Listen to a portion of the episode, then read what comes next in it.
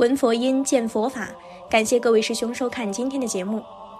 我们大家都知道，凡夫的快感大都来自身体的下部。但如果小编告诉你，如果你能把顶轮打通，你将能获得超越世间一切的快乐，你信吗？我们一起来听听南怀瑾老师是怎么说的吧。头顶出现大乐轮，有三十二根。在脉轮的横断面看到有三十二根脉，从头顶开始，像雨伞的三十二条支撑铁条一样张开向下，眼睛、耳朵等都在这个脉里头。中间是一个中脉，又像一螺丝麻，从顶上抓起有三十二根丝垂下来那样，包括头、脸、眼睛、耳朵等。为什么头顶轮叫大乐轮？大家打坐都会弯腰驼背，因为阳脉不通。依照中国道家医书上讲，头为诸阳之首，头是一切阳气的首领，所以大家做功夫做得好时，头就会痛。因为一般凡夫头轮的脉根本没有打开，在头顶轮真的要打开时是很痛苦的。年纪越大越厉害，因为脑筋越用得多啊。或者女性生孩子多呀，或者男性年龄大的上半生的透支太多，反正不管男女都是一样。当头顶脉轮要打开的时候，痛苦无比。甚至有时当头顶轮的脉通到眼睛的脉时，眼睛也可能失明。如果恐惧，眼睛就真的瞎了；不恐惧的话就没事儿。到耳轮脉的时候，耳朵就听不见了。如果懂的人，那是一念清净就把它空了。耳朵反而更清明，可以听见十方声音。如果吃药乱搞，耳朵就完了。像有些人鼻子敏感发炎，脉到这里的时候，鼻子就出毛病。懂得道理，懂得修持，不起恐怖，一下就过了。原来的宿病也好了，五官的功能会增强。头顶轮的脉打开了，才能发大乐，才能觉得更快乐，打坐才能舒服，得快感了。所以大家现在胸襟尽管宁静，修持好了一点，哪里能够得乐呢？得乐谈何容易？西方极乐世界的极乐很不容易呀，那要头顶轮三十二根脉打通，通通空了才能得乐。但是话说回来，头轮脉要怎么样打通呢？要下面四轮，乃至于说下面五轮都通了以后，才通头顶轮的，这谈何容易啊！我曾大声疾呼告诉你们诸位，学佛要注意四加行：暖、顶、忍，获得是第一法。头顶轮空了以后，那只能说是到了四加行的一步，还没有到无生法忍。即使得到暖顶忍，获得是第一法，还没有超越世间，没有超越三界，修行就有如此之难。要注意，顶轮在头顶中心这里是三十二根脉，顶轮和喉轮是一重，脐轮和心轮是一重。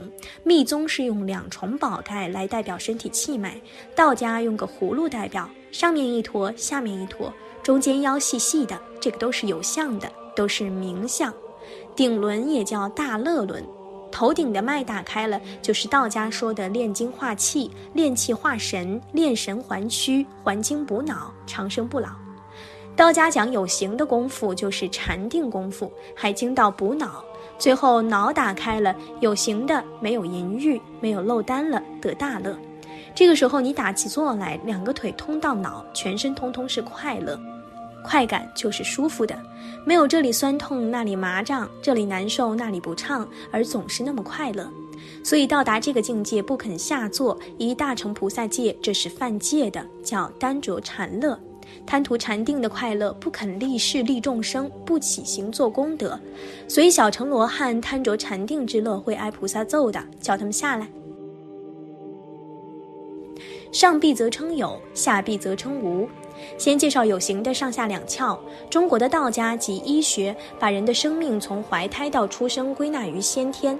一出娘胎是先天里头的后天，由婴儿至小孩阶段，女性第一个七年，男性是第一个八年，都还属于先天卦的范围。我们头顶心有个有形的上窍，这个顶门穴道医学叫百会穴，道家称为泥环宫，密宗称为顶轮穴。名称不同，都是有形的上窍，在身躯的底部，肛门与前阴之间有个三角地带，叫做会阴穴，在密宗称为海底。印度的瑜伽术叫做灵蛇穴，是这个生命的灵力活动所在。这是有形的下窍。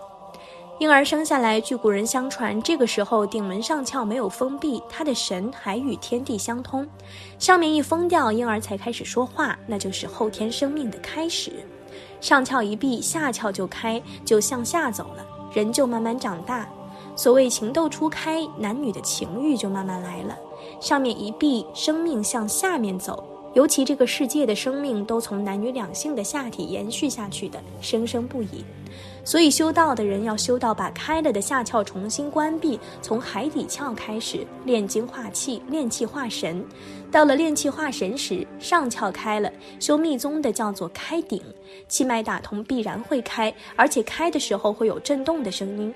所谓顶门一声雷，嘣。你们真修到那个时候，会把你吓昏了，就像天上打雷，一大声震动就震开了，是有这种现象的。所以上闭则称有，上面一封掉，就开始了我们后天的生命。修道是下闭则称无，下面关闭了，精气神不漏，不向下走了，叫做无，不是没有了，而是空灵了，还归于空无。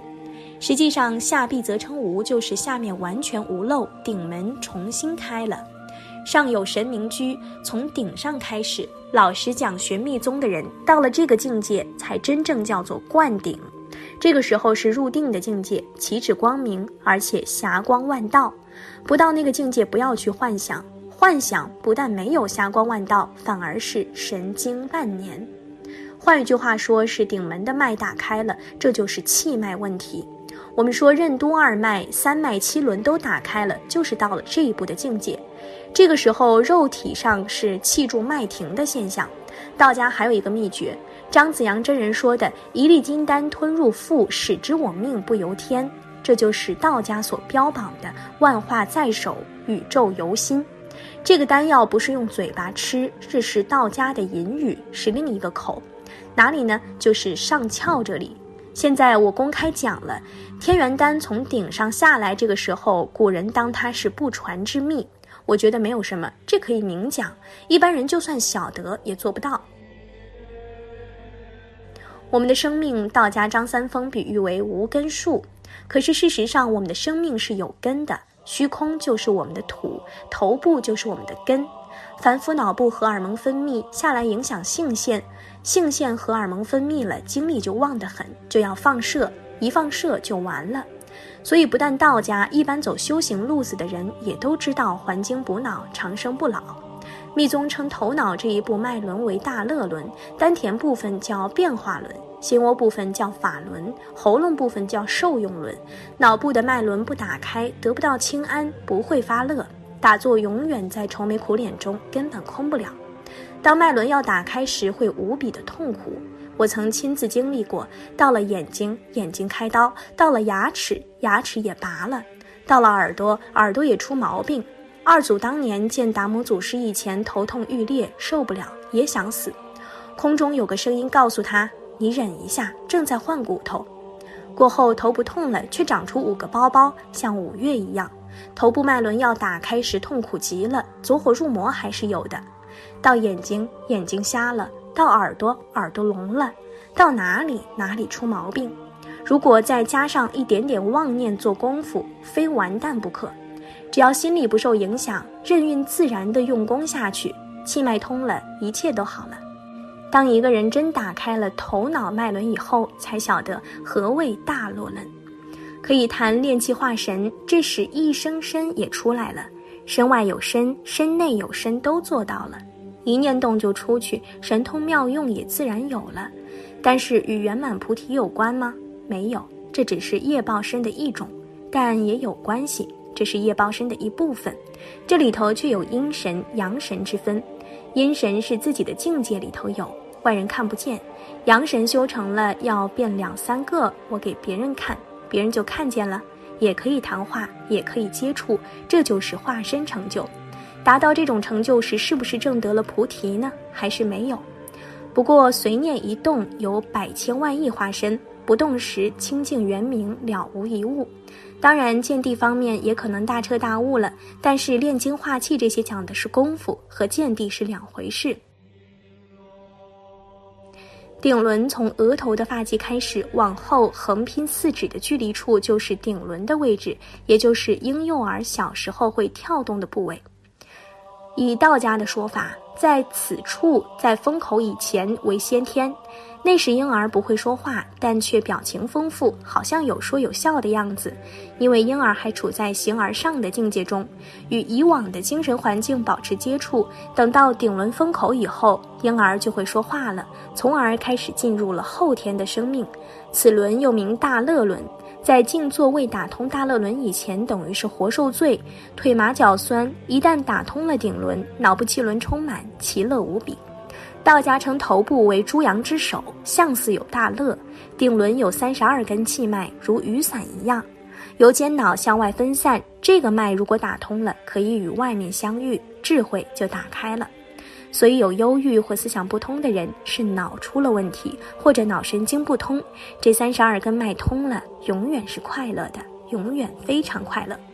好了，今天的内容就和大家分享到这儿了，期待大家在下方评论区留下自己的感悟。那我们下期节目再见。